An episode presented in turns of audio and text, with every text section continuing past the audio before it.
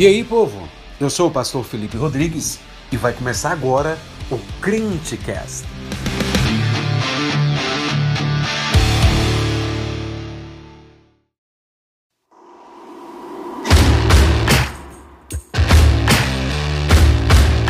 Fala, jovem, beleza? Passando aqui para te deixar alguns recados. Primeiro de tudo, siga o Crentecast no Instagram, arroba o Crentecast.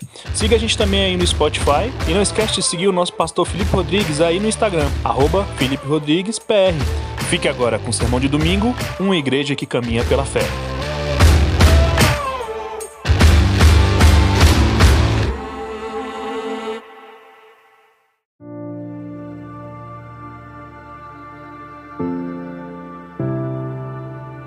Meus queridos ouvintes, a paz do Senhor para todos vocês. Eu gostaria de, nessa noite, expor para vocês a mensagem que se encontra no texto de Hebreus, capítulo 10, do verso 1 até o verso 37. O tema dessa mensagem é uma igreja que caminha pela fé. Uma igreja que caminha pela fé. Eu gostaria de expor para vocês nessa noite que uma igreja que caminha pela fé é uma igreja que tem características específicas. Caminhar pela fé não é uma atividade mística apenas, não é uma atividade em que você caminha buscando direcionamento em um tipo de revelação que é dado à mercê de alguma coisa. Não. A igreja ela tem uma revelação central. E as verdades que estão em volta da igreja são verdades que a fazem caminhar pela fé. E muito diferente do que as pessoas entendem como caminhar pela fé, caminhar pela fé não é caminhar pelo que não se conhece, mas caminhar por aquilo que também foi revelado. Às vezes a gente acha que a gente só caminha por aquilo que nós não vimos, mas só que nós também caminhamos por aquilo que nos foi revelado. Por isso que eu gostaria de ler o texto de Hebreus com vocês e em seguida, pela graça de Deus, eu gostaria de trazer as verdades que essa palavra do Senhor tem nos revelado. O texto é um pouco longo, reconheço, mas ele se faz necessário para que a gente entenda o que o Senhor está querendo falar conosco. Afinal de contas, não é dolorido nós passarmos duas horas assistindo um filme, então ler 30 versículos também não será nenhum problema para nós. Nós vamos ler em Hebreus capítulo 10, do verso 1 até o verso 37, que diz assim: Ora, visto que a lei tem sombra dos bens vindouros, não a imagem real das coisas, nunca jamais pode tornar perfeitos ofertantes com os mesmos sacrifícios que ano após ano, perpetuamente eles oferecem. De outra sorte, não teriam cessado de ser oferecidos, porquanto os que prestam culto, tendo sido purificados, uma vez por todas, não mais teriam consciência de pecados? Entretanto, nesses sacrifícios faz-se recordação de pecados todos os anos. Porque é impossível que o sangue de touros e de bodes remova pecados. Por isso, ao entrar no mundo, diz: Sacrifício e oferta não quisestes, antes um corpo me formastes. Não te deleitastes com holocaustos e ofertas pelo pecado. Então eu disse: Eis aqui estou, no rolo do livro está escrito a meu respeito, para fazer, ó Deus, a tua vontade. Depois de dizer, como acima, sacrifícios e oferta não quisestes, nem holocaustos e oblações pelo pecado, nem com isso te deleitastes, coisas que se oferecem segundo a lei, então acrescentou: Eis aqui estou para fazer, ó Deus, a tua vontade. Remove o primeiro para estabelecer o segundo Nessa vontade é que temos sido santificados mediante a oferta do corpo de Jesus Cristo, uma vez por todas. Ora, todo sacerdote se apresenta dia após dia a exercer o serviço sagrado e a oferecer muitas vezes o mesmo sacrifícios, que nunca jamais podem remover pecados. Jesus, porém, tendo oferecido para sempre um único sacrifício pelos pecados, assentou-se à destra de Deus aguardando daí em diante até que os seus inimigos sejam postos por estrado dos seus pés. Porque com uma única oferta aperfeiçoou para sempre quantos estão sendo santificados. E disto nos dá testemunho também o Espírito Santo, porquanto após ter dito: Esta é a aliança que farei com eles. Depois daqueles dias, diz o Senhor, porei no seu coração as minhas leis, e sobre a sua mente as inscreverei. Acrescenta: também de nenhum modo me lembrarei dos seus pecados e das iniquidades para sempre. Ora, onde há remissão destes, já não há oferta pelo pecado. Tendo, pois, irmãos, intrepidez para entrar no Santo dos Santos, pelo sangue de Jesus, pelo novo e vivo caminho que ele nos consagrou pelo véu, isto é, pela sua carne, e tendo grande sacerdote sobre a casa de Deus, aproximemo-nos com sincero coração em plena certeza de fé, tendo o coração purificado da má consciência e lavado o corpo com água pura, guardemos firme a confissão da esperança sem vacilar, pois quem fez a promessa é fiel. Consideremos-nos também uns aos outros, para nos estimularmos ao amor e às boas obras. Não deixemos de congregar-nos como é costume de alguns. Antes façamos admoestações, e tanto mais quanto vedes que o dia se aproxima. Porque se vivemos deliberadamente em pecado, depois de termos recebido pleno conhecimento da verdade, já não resta sacrifício pelos pecados. Pelo contrário, certa expectação horrível de juízo e fogo vingador, prestes a consumir os adversários. Sem misericórdia morre pelo depoimento de duas ou três testemunhas quem tiver rejeitado a lei de Moisés. De quanto mais severo castigo julgais vós, será considerado digno aquele que calcou aos pés o Filho de Deus, e profanou o sangue da aliança com o qual foi santificado, e ultrajou o Espírito da graça. Ora, nós conhecemos aquele que disse: A mim pertence a vingança, eu retribuirei. E outra vez, o Senhor julgará o seu povo. Horrível coisa é cair nas mãos do Deus vivo. Lembrai-vos, porém, dos dias anteriores, em que, depois de iluminados, sustentastes grande luta e sofrimentos. Ora, ora expostos como em espetáculo, tanto de opróbrio quanto de tribulações, ora tornando-vos coparticipantes com aqueles que desse modo foram tratados. Porque não somente vos compadecestes dos encarcerados, como também aceitastes com alegria o espólio dos vossos bens, tendo ciência de possuirdes vós mesmos patrimônio superior e durável.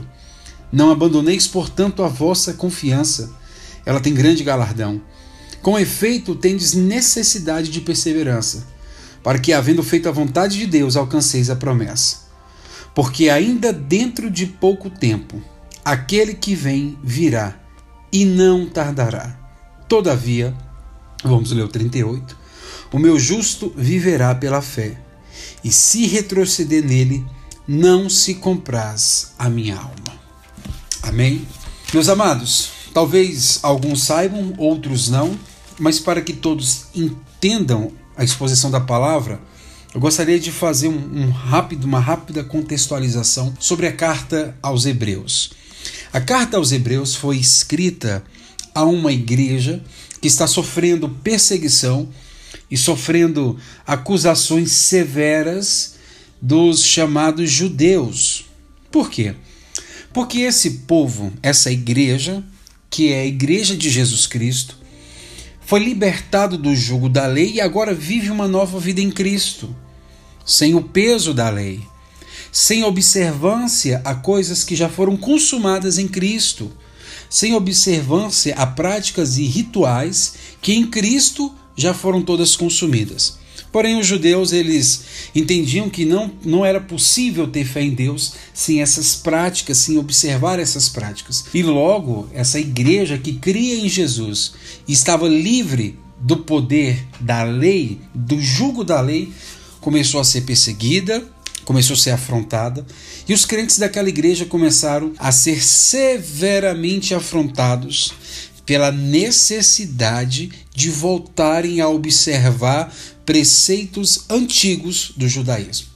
E o escritor aos Hebreus, que nós não sabemos quem, mas ele escreve para esse povo para mostrar que Cristo é superior a todas as coisas e todas as práticas da lei. Cristo é superior a todos os movimentos que foram usados no Antigo Testamento para anunciar ele mesmo.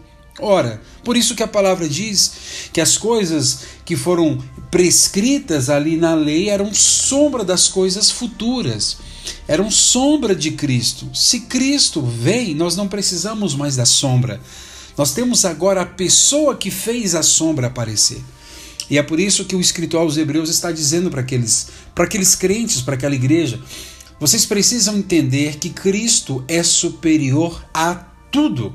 Cristo é superior à lei, Cristo é superior aos profetas, Cristo é superior aos sacerdotes, Cristo é superior aos rituais que a lei instituiu, porque ele é a causa da lei ter existido. Cristo é a causa dos rituais terem sido instituídos. É por causa dele que as coisas foram feitas e não o contrário. E o escritor está dizendo para aquela igreja que eles precisam ter fé em Cristo. Eles precisam acreditar que Cristo é superior a tudo e a todos. Se necessário, eles precisam resistir ao que for para que eles possam de fato exercer a sua fé em Cristo Jesus. É por isso que o título dessa mensagem é uma igreja que caminha pela fé. E o que eu quero trazer para vocês nessa noite, a exposição desse texto, é que uma igreja que caminha pela fé, ela é uma igreja que tem quatro características muito bem desenhadas no texto de Hebreus que nós lemos. Por isso, você que gosta sempre de, de ouvir e de anotar mensagem, ou se você simplesmente está ouvindo a mensagem, você precisa entender que uma igreja que caminha pela fé é uma igreja que tem uma verdade. Uma igreja que caminha pela fé é uma igreja que vive os benefícios trazidos pela verdade. Uma igreja que caminha pela fé é uma igreja que ela não pode ser incoerente com a verdade. E uma igreja que caminha pela fé é uma igreja que persevera por causa da verdade. Ou seja, você já percebeu que o ponto em comum dessa mensagem é a palavra verdade. Porque tudo que nós precisamos de fato é a verdade da palavra de Deus. É isso que trouxe alívio para os irmãos daquela igreja quando receberam a carta, essa carta que foi enviada para eles. Qual é a verdade? Eles entenderam, eles, eles conheciam as práticas judaicas. Mas de repente eles ouviram o evangelho que diz todas essas práticas judaicas elas já foram consumadas. Mas de repente vem um povo dizendo não, vocês precisam voltar aquelas práticas. Qual é a verdade no meio disso tudo? E essa carta ela vem trazer a verdade.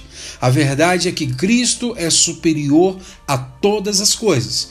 E por causa da superioridade de Cristo, a igreja ela poderia caminhar pela fé. E veja, a fé aqui não está num contexto desconhecido, mas está exatamente no contexto do que nós precisamos saber para andarmos de maneira inabalável. Por isso eu gostaria de expor para vocês essa primeira verdade a respeito de uma igreja que caminha pela fé. Uma igreja que caminha pela fé é uma igreja que tem uma verdade. Isso é o que nós podemos é, perceber do verso 1 ao verso 18 do capítulo 10. A igreja ela não caminha com opiniões. A igreja ela não caminha com axiologias. A igreja não caminha com um tipo de revelação que é uma revelação em que ninguém sabe o que pode estar acontecendo e nós dependemos de um tipo de pajé, de uma tribo ou de um tipo de feiticeiro de alguma tribo que precisa dar um direcionamento para que as pessoas possam ter algum tipo de esperança. A fé cristã, o evangelho, ele não é isso. O evangelho, ele não é esse tipo de, de prática religiosa que deixa as pessoas em suspenso à espera de um tipo de salvador material, de um tipo de salvador humano que possa dizer o que elas têm que fazer. Infelizmente, nós entendemos que muitas pessoas que não conhecem a palavra de Deus a fundo, elas vivem um tipo de fé em Deus, mas que depende de revelações humanas, que depende de que pessoas digam para elas o que elas precisam fazer para agradar a Deus. Mas esse não é o evangelho do nosso Senhor Jesus Cristo. O evangelho do nosso Senhor é o evangelho que tem uma verdade e uma verdade revelada, uma, uma verdade entregue, uma verdade que foi dada para a sua igreja, para que essa igreja saiba como caminhar ela saiba como se comportar quando ela sofrer algum tipo de afronta, algum tipo de provação, algum tipo de luta, ela saiba qual é a verdade que norteia os seus passos. E é isso que está escrito do verso 1 ao verso 18, no capítulo 10 de Hebreus. Essa igreja ela tem verdade.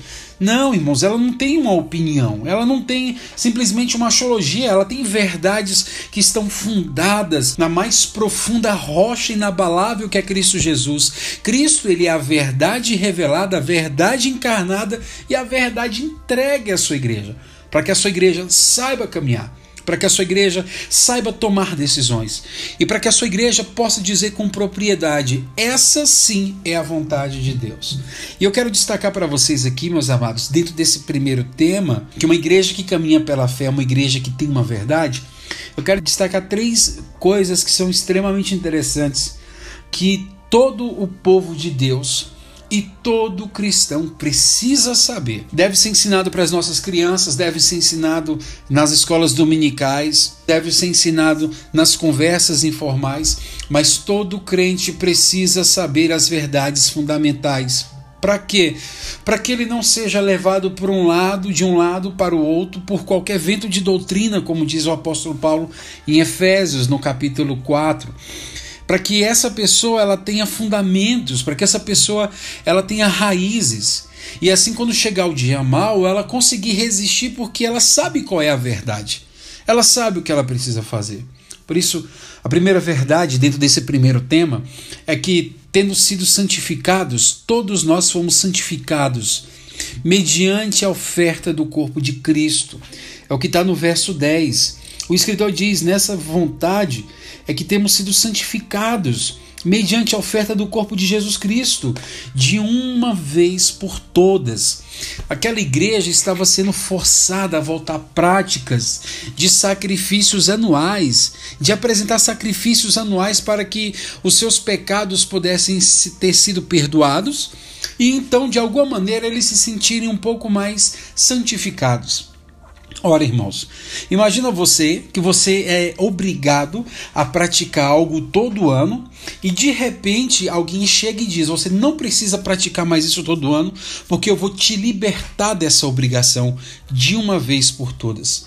Será que nós não acharíamos melhor sermos desobrigados de um tipo de responsabilidade que nós temos uma periodicidade para cumpri-la e quando alguém chega e diz você não precisa mais cumprir esse ritual, essa obrigação, eu já te libertei de uma vez por todas delas, é óbvio. A sensação de liberdade é muito maior, o poder de liberdade é muito maior e é isso que o escritor aos Hebreus está dizendo.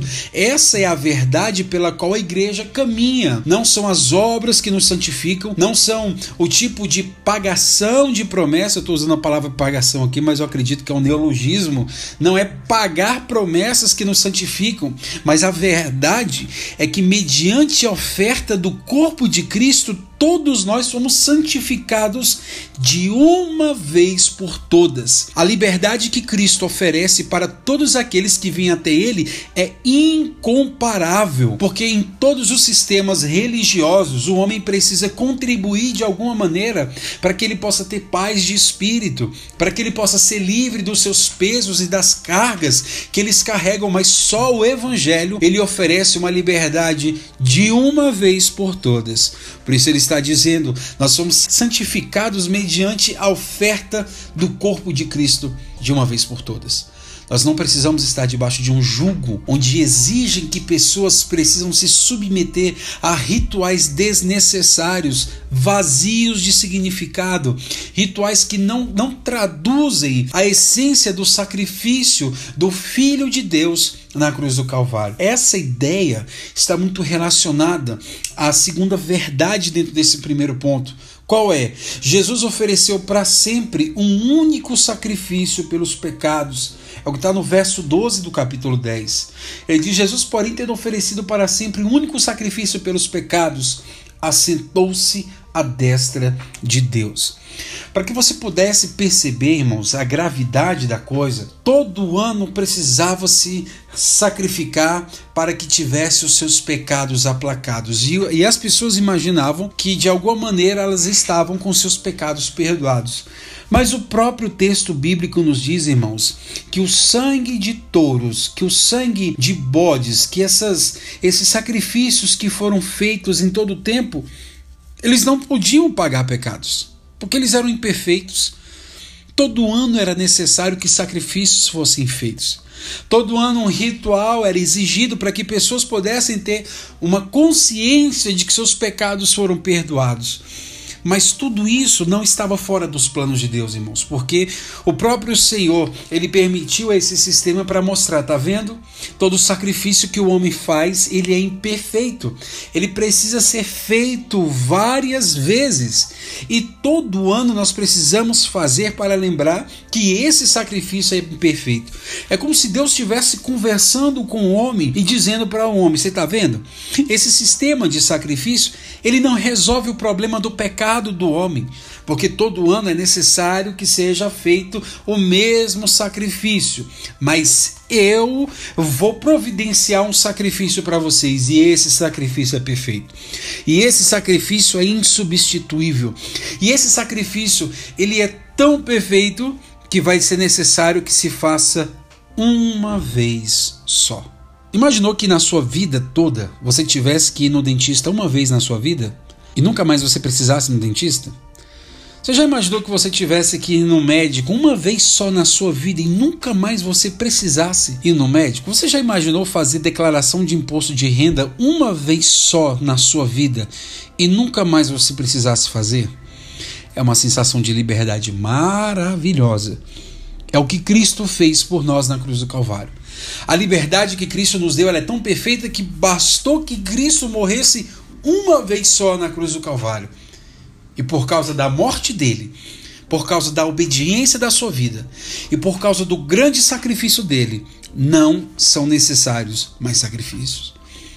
A última verdade dentro desse primeiro ponto é que por causa disso, por causa da oferta que nos santifica, por causa do sacrifício único feito de uma vez só, todas as nossas iniquidades foram esquecidas pelo poder de Deus. O verso 17 dele deixa muito claro: Também de nenhum modo me lembrarei dos seus pecados e das suas iniquidades para sempre. Ora, onde há remissão destes, já não há oferta para o pecado.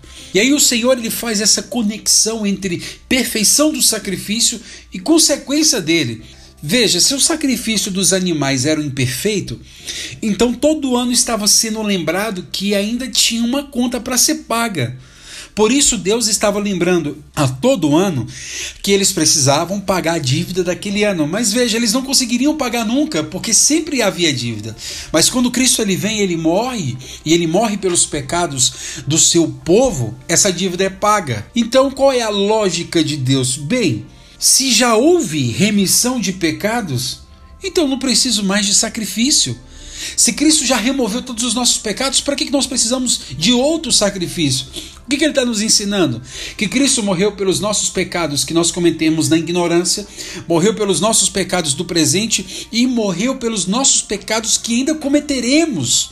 Ou seja, este sangue poderoso derramado na cruz do Calvário cobre toda a nossa vida. Então, a lógica de Deus é essa: se eu já paguei todos os pecados, para que, que eu preciso de outro sacrifício? É por isso que a igreja ela precisa ser ensinada nas verdades da palavra de Deus. É por isso que a igreja precisa amar a palavra, ela precisa ler a palavra, ela precisa se deitar com a palavra, ela precisa acordar com a palavra, ela precisa estudar a palavra, ela precisa comer a palavra, porque quando ela faz isso, ela internaliza as verdades, essas verdades queimam nos seus ossos, irmãos. E não são as lutas e nem as tribulações que nos demovem da nossa certeza. É por isso que uma igreja que caminha pela fé, ela tem uma verdade. Que verdades são essas? Ela foi santificada mediante a oferta do corpo de Cristo. Essa verdade é que Jesus ofereceu para sempre um único sacrifício pelos pecados. E essa verdade é que todas as nossas iniquidades foram esquecidas pelo poder de Deus.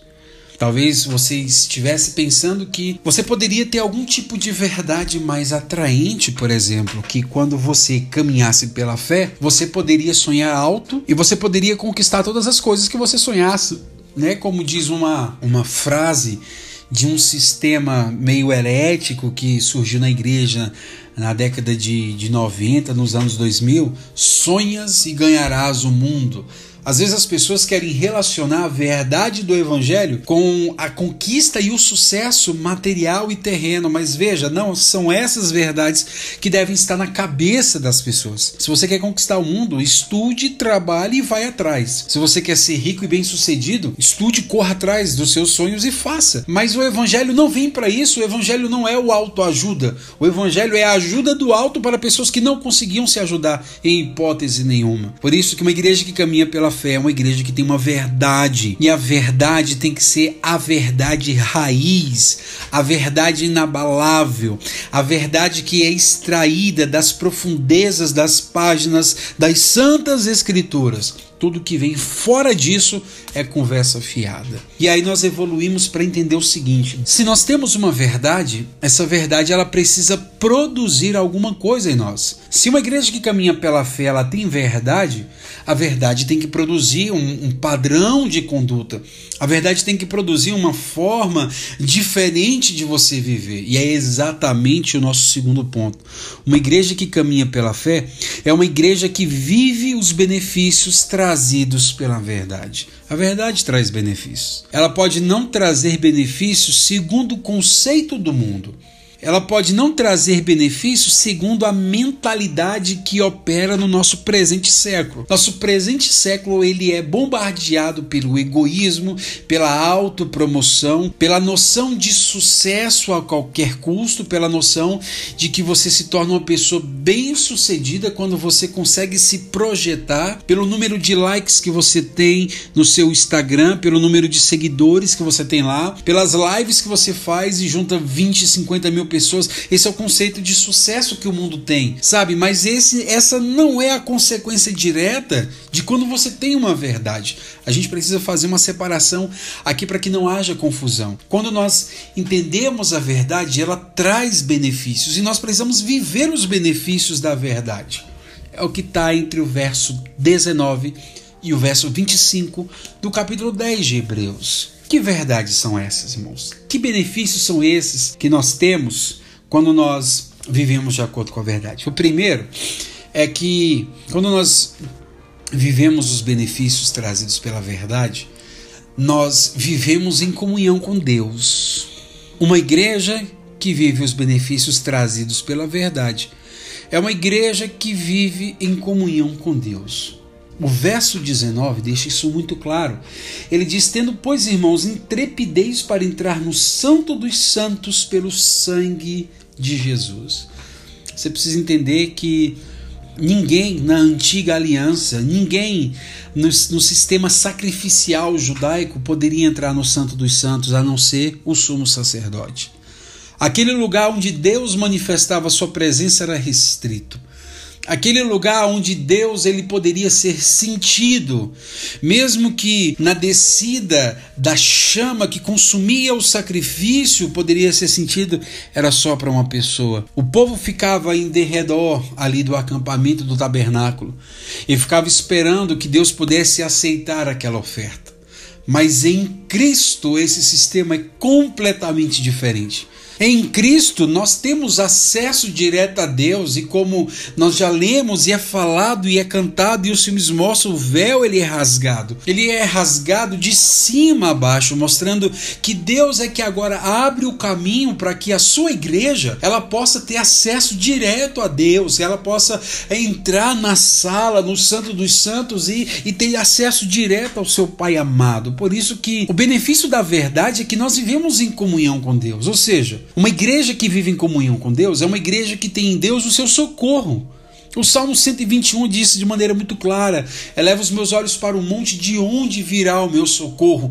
O meu socorro não vem da política, o meu socorro não vem do meu trabalho, o meu socorro não vem das minhas posses, o meu socorro não vem da minha posição social, o meu socorro não vem da minha influência, o meu socorro vem do Senhor que fez o céu e a terra. Uma igreja que vive em comunhão com Deus é uma igreja que tem em Deus a fonte da sua verdadeira alegria. Filipenses capítulo 4, verso 13, ele diz: Eu posso todas as coisas. E quando ele diz poder, ele não está dizendo sobre conquistar, ele não está dizendo de atrair, ele não está dizendo de tomar posse, ele não está dizendo de chamar a existência nomenclaturas baratas que foram cunhadas para ludibriar crentes gananciosos. Muito pelo contrário, quando ele diz eu posso todas as coisas, está dizendo no sentido de que eu tenho poder para suportar tanto a escassez, mas eu também posso, eu posso passar pela abundância e o Senhor ser glorificado em toda a situação, porque é Ele que me fortalece. Uma igreja que tem comunhão com Deus é uma igreja que tem em Deus a fortaleza do seu coração, e essa é uma das promessas tão atuais, essa é uma das promessas tão verdadeiras, porque o nosso mundo ele anda em crise.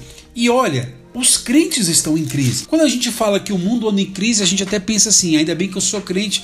Mas, meu Deus do céu, quantas pessoas você conhece que é crente, que diz que conhece o Senhor, mas estão em crises profundas, não sabem quem é, não tem verdade, se desesperam com o noticiário, se desesperam com a pandemia.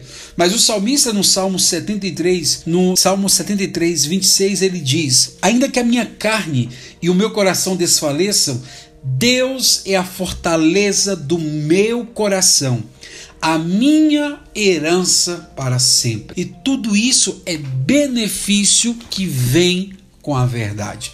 Se você entende que você foi santificado pela oferta de Cristo na cruz do Calvário, se você entende que bastou que Cristo pagou o preço por você uma vez só, e se você entende que todos os seus pecados, de todos eles, Deus não se lembra mais, você vai viver esses benefícios, que são benefícios que o mundo tem buscado, mas está só tateando no escuro. Mas a igreja tem esses benefícios tão claros como o sol do meio-dia. E aí eu quero fazer uma pergunta para você que está me ouvindo. Por que, que socorro, alegria e fortaleza de coração? Por que é que eu, de alguma maneira, esse texto nos conectou com, com essas três, esses três benefícios de quem vive em comunhão com Deus? Eu falei para vocês que uma igreja que tem comunhão com Deus é uma igreja que tem em Deus o seu socorro, é uma igreja que tem em Deus a fonte da sua verdadeira alegria e é uma igreja que tem em Deus a fortaleza do seu coração. Por que socorro, alegria e fortaleza de coração? Exatamente porque o mundo está doente de mente e de alma. Se você fizer uma pesquisa rápida, você vai ver que a indústria farmacêutica, essa indústria farmacêutica de remédios e psicotrópicos nunca esteve tão rica como nos últimos tempos. As coisas mais vendidas nos Estados Unidos, por exemplo, são os livros de autoajuda e os remédios antidepressivos e ansiolíticos. E quando você olha para o nosso país, para o Brasil, ele não está muito diferente. Praticamente metade das pessoas que conhecemos tem algum diagnóstico de doença de mente e de alma. E é bem verdade que algumas pessoas elas, elas se diagnosticam por conta própria. Então é comum hoje você ver pessoas que elas mesmo têm um rótulo de algum distúrbio psicológico. E aí você conversa com as pessoas e diz assim: é, o que, que tem acontecido com você? E ela fala: olha, eu tenho passado por problemas, eu descobri, e geralmente ela descobre por ela, ou ela pesquisa no Google e descobre que eu tenho tal e tal coisa. Então hoje nós estamos assim: crianças que têm dificuldade para dormir. Ah, essa criança tem terror noturno. Os pais que não sabem criar os seus filhos hoje, eles sofrem de crise de ansiedade.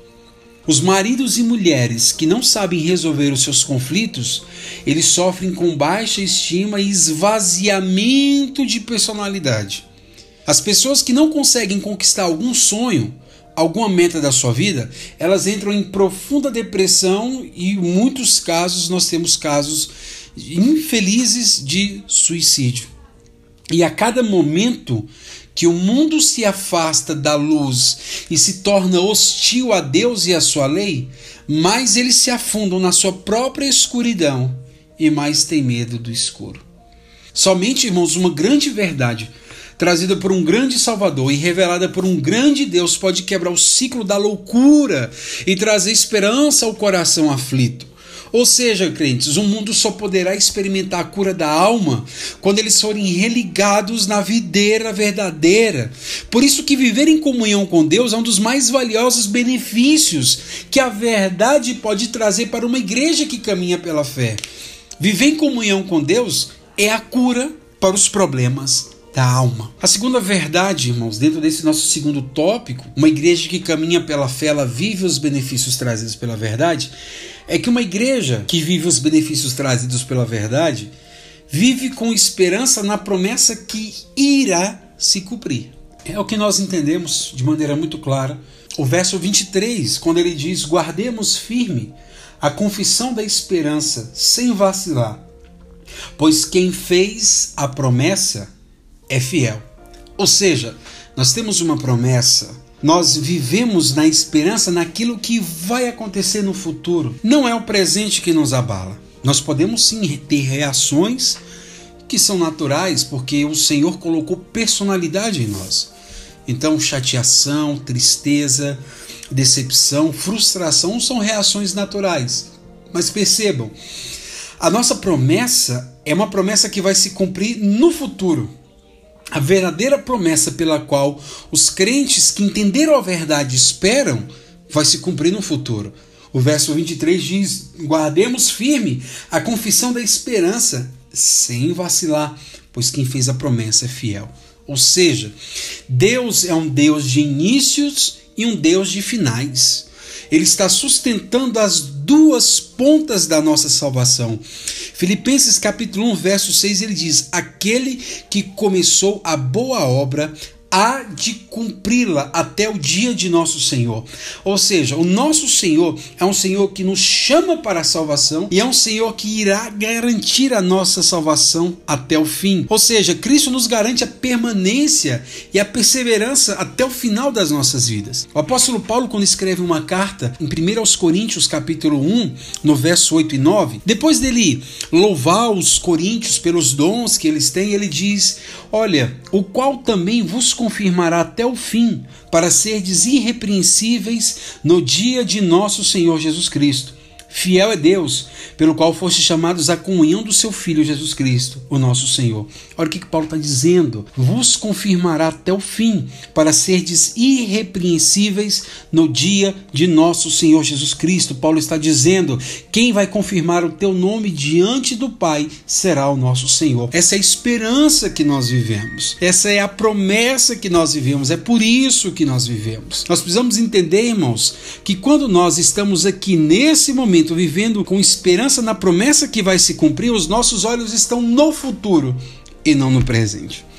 A terceira verdade desse segundo ponto é que uma igreja, uma igreja que vive os benefícios trazidos pela verdade, ela vive inserida no corpo de Cristo, que é a sua igreja, a sua família. É o que está no verso 25. Quando nós olhamos para Hebreus 10, 25, ele diz: não deixemos de congregar-nos, como é costume de alguns. Antes, façamos admoestações e tanto mais quanto vedes que o dia se aproxima. Ou seja, os crentes congregantes e membros ativos de suas igrejas manifestam a multiforme sabedoria de Deus, conforme está escrito em Efésios capítulo 3, verso 10. E aí eu quero chamar a tua atenção para você entender uma coisa. Se você der uma olhada hoje no mundo, ele está completamente polarizado, né? Se você fala sobre política, meu Deus do céu, é uma guerra.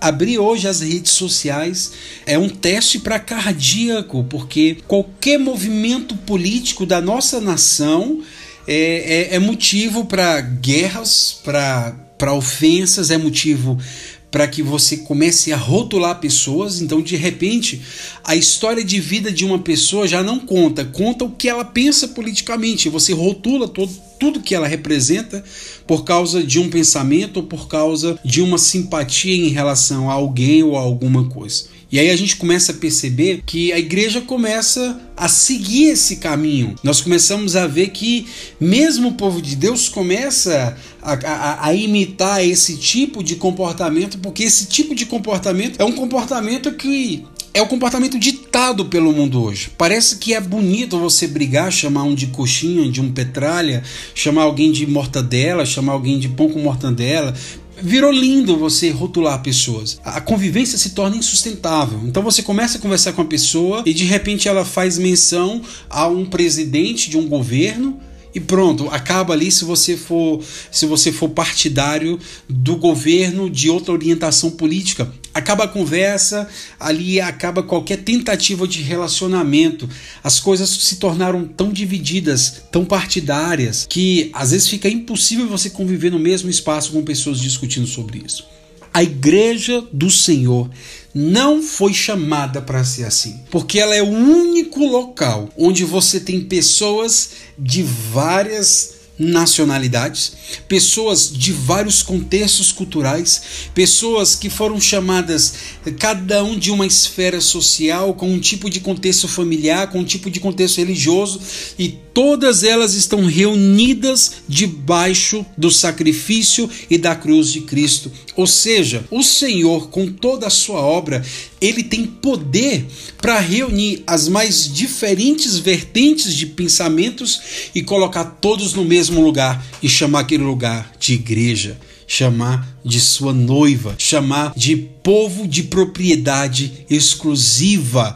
Essa é uma bênção que a igreja do Senhor ela tem. Sabe, nós temos diferenças, temos. Nós pensamos coisas diferentes, pensamos, mas tem algo muito maior que nos une. E isso se chama a morte do nosso Senhor Jesus Cristo. O pastor Mark Denver no livro ele diz que a única coisa que pode juntar pessoas tão diferentes no mesmo lugar chama-se a morte de Cristo Jesus. O selo da igreja é um Senhor que reúne pessoas dos mais variados contextos e insere dentro do mesmo lugar. E elas passam a se cumprimentar como irmãos por causa do poder do sacrifício de Cristo. Ou seja, isso é consequência de uma igreja que tem uma verdade e vive os benefícios dessa verdade. E o benefício de você entender que os seus pecados foram perdoados é que se os seus pecados foram perdoados, o que é para você conviver com uma pessoa que pensa diferente de você? Se os seus pecados foram perdoados e Cristo já pagou todos e Deus não se lembra deles, o que é para você viver com uma pessoa que pensa diferente de você? É aí onde Paulo diz que a multiforme sabedoria de Deus se manifesta. Porque em nenhum outro lugar do mundo, pessoas que pensam diferente, elas estão no mesmo lugar, se chamando de irmãos. Só Cristo consegue fazer isso. E elas estão nesse mesmo lugar e elas têm uma forma de se comportar. Ou seja, ela está inserida no corpo para o crescimento, a edificação e o amor. O apóstolo Paulo, em Efésios capítulo 4, versículo 15 e 16, ele diz: Mas seguindo a verdade em amor, cresçamos em tudo naquele que é a cabeça, Cristo, de quem todo o corpo bem ajustado e consolidado pelo auxílio de toda junta, segundo a justa cooperação de cada parte efetua o seu próprio aumento para a edificação de si mesmo em amor. Eu gostaria de chamar a tua atenção porque nós temos as nossas próprias guerras políticas para tratarmos, inclusive dentro da igreja cristã. As correntes teológicas, muitas vezes, elas se revestem do mesmo tipo de acidez das brigas que há no mundo político. Mas eu quero chamar você para que você entenda que é um selo que foi conquistado na cruz do Calvário.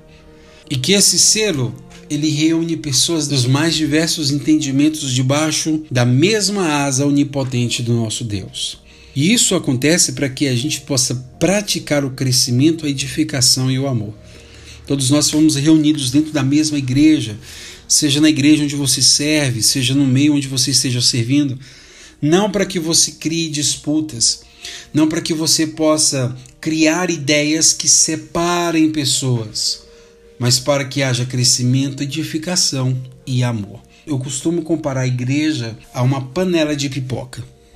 Então imagina você o seguinte: panela é a igreja, o milho de pipoca são os crentes, o fogo lá embaixo são as nossas situações cotidianas. Uns são arminianos, outros são calvinistas.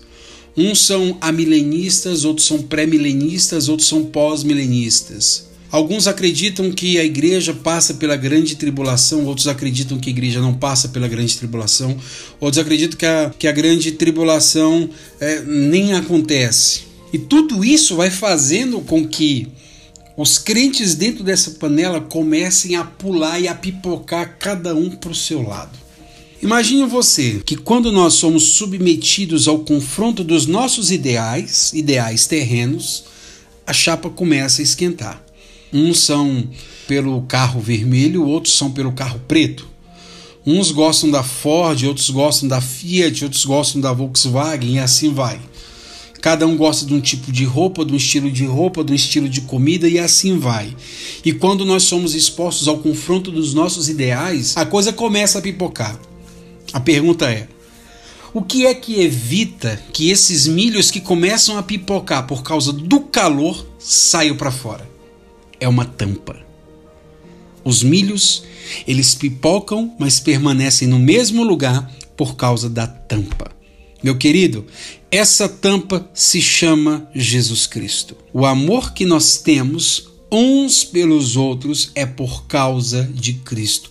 A gente pode até pipocar, a gente pode até espernear, mas se o amor, que é o vínculo da perfeição, como diz o apóstolo Paulo em 1 Coríntios 13, permanecem essas três, a fé a esperança e o amor, né? Mas o amor é aquele negócio que faz com que pessoas tão diferentes permaneçam juntas. Se houver uma tampa chamada amor, a gente pode pipocar o tanto que quiser, mas nós continuaremos juntos. Esse é o benefício trazido pela verdade. São os benefícios que nós vivemos por causa da verdade. E veja, só quem tem poder de produzir isso é a verdade da palavra de Deus. Por isso eu chamo você para que você possa entender isso na sua vida e você possa viver isso na sua vida com todas as forças. Essa verdade é uma verdade que tem que ser entendida e que tem que ser vivida aos seus próprios benefícios. Quando a gente entende esses benefícios e a gente vive eles, nós vivemos melhor nós vivemos mais felizes, nós vivemos muito mais alegres, entendendo a vontade do nosso Senhor. E com isso, irmãos, nós podemos verdadeiramente dizer que nós somos discípulos de Cristo.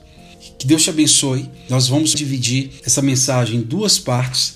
No próximo domingo, nós vamos terminar os outros dois pontos dela, fazer as aplicações e invocar as bênçãos de Deus sobre nós.